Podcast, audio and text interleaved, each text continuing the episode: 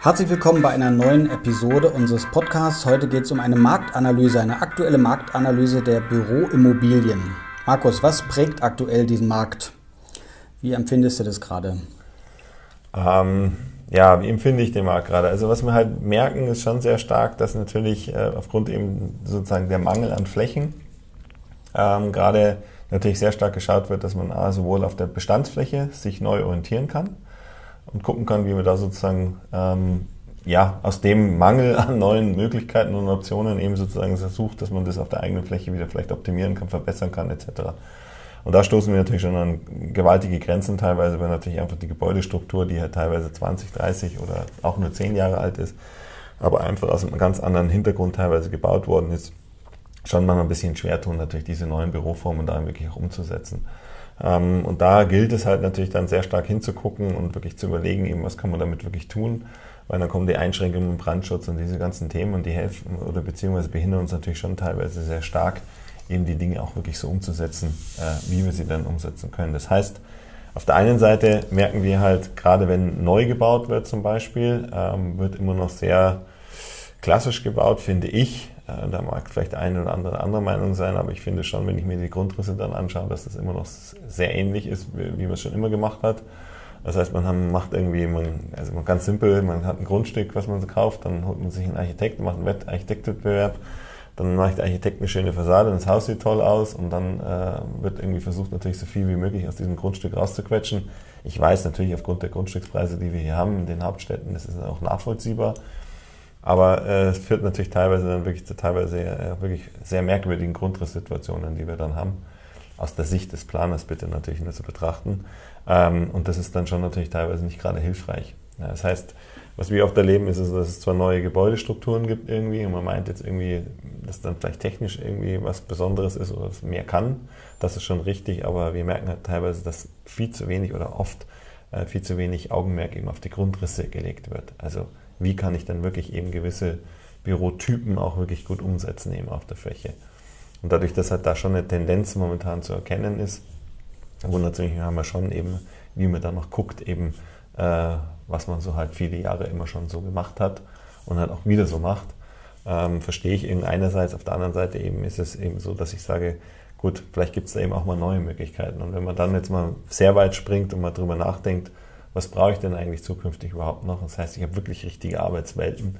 Dann stellt sich die Frage immer mehr, was muss ich denn wirklich noch ausbauen? Und da finde ich, wird es dann wirklich sehr spannend. Und der nächste Punkt ist, den ich dann damit anschneiden möchte, ist, dass das Problem ist und dass wir halt immer stärker merken, wenn wir in den Gesprächen sind, in den berühmten Pitches äh, mit Kunden, dass wir dann halt das Thema haben, dass halt viele unserer Kunden oder viele Kunden, zukünftige Kunden dann zu uns sagen, ja, ähm, ganz ehrlich, selbst ein Fünfjahres-Mietvertrag ist eigentlich nicht mehr, was wir wollen. Wir wollen eher einen Dreijahres-Mietvertrag. Das heißt, die Zyklen dessen, was die eigentlich anmieten wollen, weil halt die Welt so schnell in Bewegung ist, ist gar nicht mehr über einen 10-Jahres-Mietvertrag zu reden oder gar 15-Jahres-Mietvertrag, außer man ist die Stadt München, ich weiß.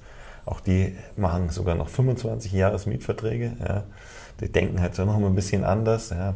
Aber man muss schon sagen, dass halt viele der Unternehmen, mit denen wir zu tun haben, genau in diesem Konfliktfeld stecken.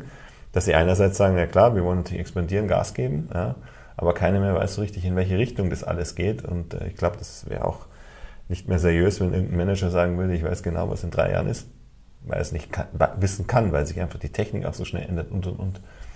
Also daher, ähm, wenn man das mal alles so betrachtet, glaube ich schon, dass man endlich mal drüber nachdenken muss, dass man natürlich auch sagt, wie bestücke ich denn eigentlich eine Immobilie und welche Flexibilität brauche ich denn in der Immobilie?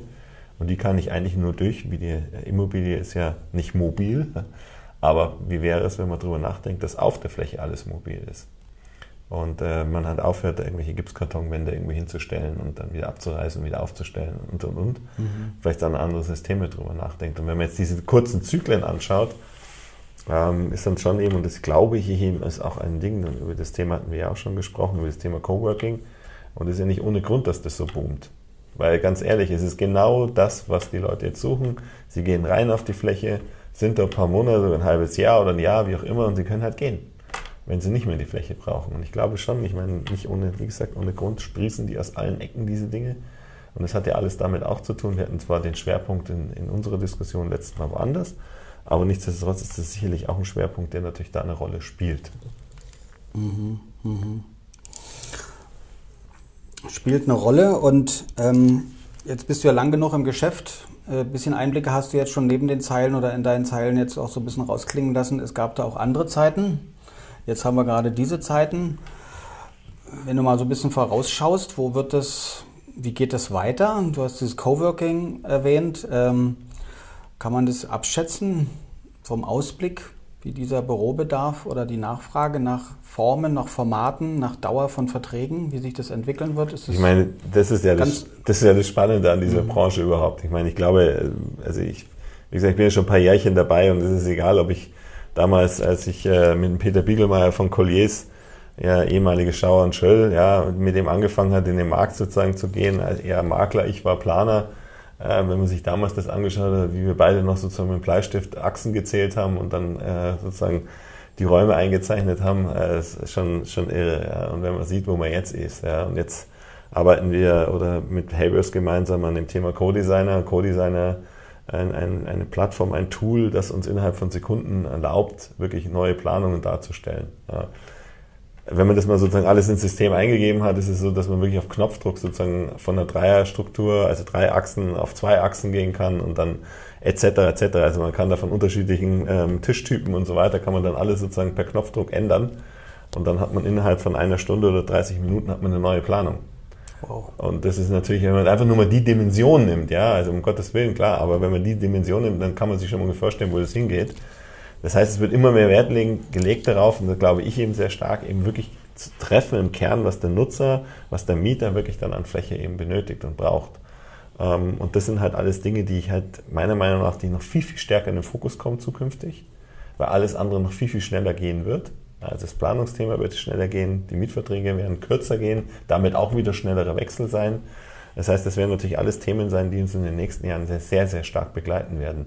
Und ich bin mir echt gespannt, weil das ist ja das, was so jeder Bau, also das Projektentwickler auch so ein bisschen träumt davon, dass er sozusagen äh, die tolle Idee hat, wie so eine Immobilie sozusagen zukünftig dann eben aussehen kann. Ähm, Ob es die jemals geben wird, weiß ich nicht. Ähm, dazu habe ich, ähm, glaube ich, momentan weniger dran, dass es die geben wird, äh, weil Fläche wird immer am Ende des Tages irgendwie Fläche bleiben.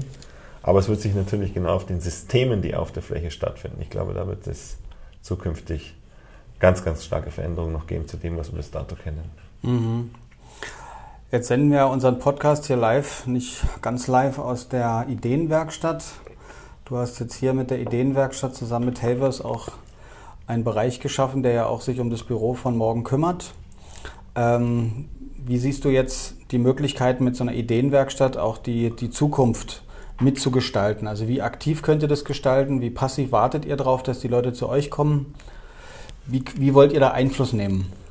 Also wir nehmen ja schon Einfluss. Also natürlich in einem Bereich, der im Promillebereich liegt, um Gottes Willen. Aber wir merken halt eben schon, und das ist halt das genau das, was halt, glaube ich, insgesamt eigentlich unser Tun ist. Und wir werden ja vielleicht in einem anderen Podcast jetzt danach nochmal mit Havers dann eins, ein gemeinsames Gespräch haben. Ähm, und das möchte ich schon nochmal rausstellen. Ich glaube einfach, das ist das, davon wird ja auch viel gesprochen, dieses Thema Networking, dieses Zusammenarbeiten und so weiter.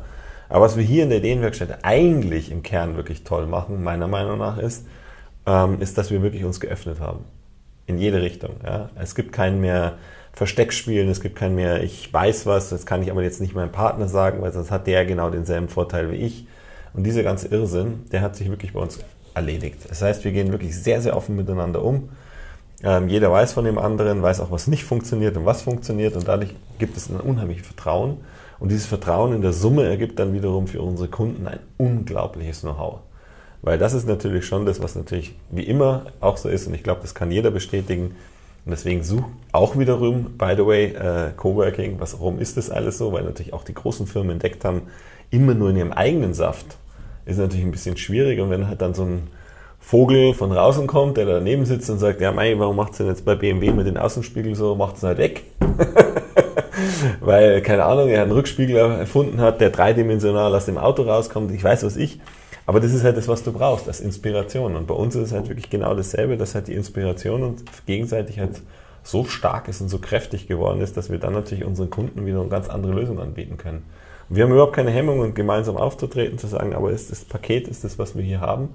Und diese Pakete, die wir jetzt eigentlich schnüren, das ist, glaube ich, das, was eigentlich wirklich auch hier die Ideenwerkstatt wirklich ausmacht. Diese Offenheit und so weiter. Und die Tür steht wirklich für jeden offen, auch für unsere Mitbewerber. Wir wollen hier niemanden ausschließen, weil das Thema ist, glaube ich, wirklich vorbei. Ähm, zu glauben und zu meinen, äh, man hat irgendwas schneller und besser, man ist nur noch in der Gemeinschaft. Mhm. Gut. Okay, jetzt kannst du ja da, wie gesagt, deinen Erfahrungsschatz für diese Entwicklung auch bei dieser Analyse einfließen lassen, um dich herum, wenn man die Homepage anschaut und auch den Mitarbeiterbestand. Man verzeihe mir dieses Wort deines Unternehmens Office Group, sieht man, viele junge Leute sind da. Mhm. Was denkst du oder wie erlebst du das, dass junge Mitarbeiter, mit denen du zusammen planst, organisierst, Projekte umsetzt, wie prägen die denn das Büro von morgen? Wie erlebst du sie? Was haben die für Ansprüche? Was bringen die ein? Wie flexibel sind die? Ja, deswegen, das, was ich äh, in dem anderen schon mal kurz angedeutet habe. Also es ist nicht so, dass uns äh, hier jeder Mitarbeiter oder Mitarbeiterin äh, mir auf die Schultern geklopft hat. Und ich weiß noch ganz genau, als wir das erste Mal hier drin standen und ich mit Stefan Kiss sozusagen das, das neue Büro vorgestellt habe. Also da war die Begeisterung, hielt sich in Grenzen, um es mal vorsichtig auszudrücken. Und ähm, nichtsdestotrotz, und ich glaube, das sage ich auch ganz ehrlich, ich meine, letztendlich habe ich mich selbstständig gemacht, um auch meine Vision nach vorne zu bringen. Ähm, wenn ich jetzt natürlich mich jedes Mal durch irgendwelche äh, Wirkungen intern, ob es extern, außen ist, wie auch immer, sozusagen von bremsen lasse, dann komme ich nie nach vorne. Das Schöne ist aber, jetzt muss man dazu sagen, dass jeder von den Mitarbeitern hier ist und richtig stolz ist auf das Ding. Und das ist das, was mir wirklich Freude macht. Und man muss halt auch mal gewisse Dinge einfach auch vorantreiben. Das sage ich auch, das sage ich auch meinen Kunden immer ganz ehrlich. Also immer nur darauf zu hoffen, egal welche viele Umfragen wir machen, da darf man sich nicht von allem abschränken lassen. Man muss schon wissen, welche Richtung man fährt. Und äh, das dann auch beibehalten. Aber man muss eben gucken, wo stoppe ich, welche Türen mache ich auf und wen lasse ich ins Auto. Das sollte man schon sehr genau anschauen. Ähm, und dann ist es wirklich wichtig eben, und das ist das, was ich dann auch wieder meine, ist, dann sehr genau hinzuhören und dann schon auch natürlich die Leute wirklich mit ins Boot zu nehmen. Das haben wir hier auch gemacht. Wir haben eine interne Umfrage gemacht. Wir haben die Leute hier, eine Mitarbeiterin hat das komplette Design gemacht, also nicht wir oder wir die externe, äh, den wir reingenommen haben, sondern wirklich von innen heraus es ist die Fläche geworden, viele mutige Entscheidungen getroffen, wo wir aber auch dann gesagt haben, wenn du das so entscheidest, dann steh auch dazu. Das, was ich immer sage, nicht dann, wenn dann Gegenwind kommt, sagen, ah, so habe ich es ja gar nicht gemeint und das war jetzt doch der Markus, der das eigentlich wollte und so. Nee, steh dazu. Wenn du glaubst, dass es gut ist, machen wir es jetzt, ja. Es gibt denen natürlich unheimliches Selbstbewusstsein. Auf der anderen Seite ist es eben auch so, dass wir hier unheimlich viel Input von unseren eigenen Leuten bekommen haben. Aber jetzt haben wir es wirklich erreicht, dass, glaube ich, jeder von den Mitarbeitern so stolz ist und was ich jeden Tag höre, ist, dass jeder gerne hier ist. Und mehr geht nicht. Mehr kann man eigentlich gar nicht erwarten, muss ich sagen. Also sind wir schon sehr, sehr glücklich und zufrieden mit dem, mhm. dass wir jetzt diesen Spirit eigentlich hier haben, ja, den wir hier geschaffen haben. Ja, vielen Dank für den Einblick, was dir die Mitarbeiter dazu auch beitragen oder wie du dich auch mit beeinflussen lässt, auch durch das, was sie beitragen. Von den Entwicklungen und Perspektiven der Office Group der Ideenwerkstatt, bist du jetzt da, was die Mitarbeiterbestand angeht, schon am Limit angekommen oder Nein. suchst du oder wünschst du dir noch Zugang? Ja, also wir, wir, sind, wir, wir sind ähm, unheimlich auf Expansionskurs, ganz, ganz extrem. Äh, wir bräuchten am liebsten noch äh, zehn Mitarbeiter, wenn es gehen würde. Ähm, aber wie gesagt, auch das äh, steht ja auch in unseren Anzeigen drin, dass wir ähm, nicht jetzt auf die Qualifikation achten, sondern eher auf den Menschen. Und das ist eigentlich das, was wirklich uns, glaube ich, auch ausmacht. Also viele der Mitarbeiter, die hier sind, sagen eben, das ist wie so eine kleine Familie. Also die Mitarbeiter untereinander gehen sehr zusammen in Urlaub und so. Also es sind schon eher außergewöhnliche Dinge, die hier passieren. Und das macht auch den Kern aus. Und äh, Volker und ich, äh, mein Geschäftspartner, ist auch wirklich genau, da sind wir auf einer völligen Wellenlänge, dass wir ganz klar gesagt haben, also bevor wir jetzt jemanden einstellen, der vielleicht die Qualifikation hat, ist uns viel wichtiger sein soziales Netz sozusagen. Und äh, das macht uns, glaube ich, auch irgendwie aus hier. Das heißt, ich kann jedem zurufen, der Lust hat, sich das hier mal anzuschauen, äh, herzlich eingeladen, einfach vorbeizukommen, weil das Schöne an der Ideenwerkstatt ist, man kann sich einfach mal hierher setzen und einfach mal sozusagen den Stallgeruch einatmen, den wir hier haben. Äh, das ausprobieren, wenn es einem gefällt, geht man vielleicht den nächsten Schritt mit uns, ähm, weil wir halt, wie gesagt, momentan extrem am Suchen sind, äh, Leute, die halt hier zum Team passen. Ja, dann lass uns vielleicht damit mal schließen. Gibt also die Möglichkeit, nicht nur die Ideenwerkstatt kennenzulernen als einen Ort, wo man sich inspirieren lässt, sondern auch als einen Ort, wo man künftig arbeiten könnte. Also wer den Podcast angehört hat und der Meinung ist, das könnte ja auch ein Ort sein, wo ich hingehöre, weil ich mich verändern möchte, weil ich nach München kommen möchte, der kann sich bei dir melden und mal in der Ideenwerkstatt vorbeikommen. Ja. Vielen herzlichen Dank. Gerne.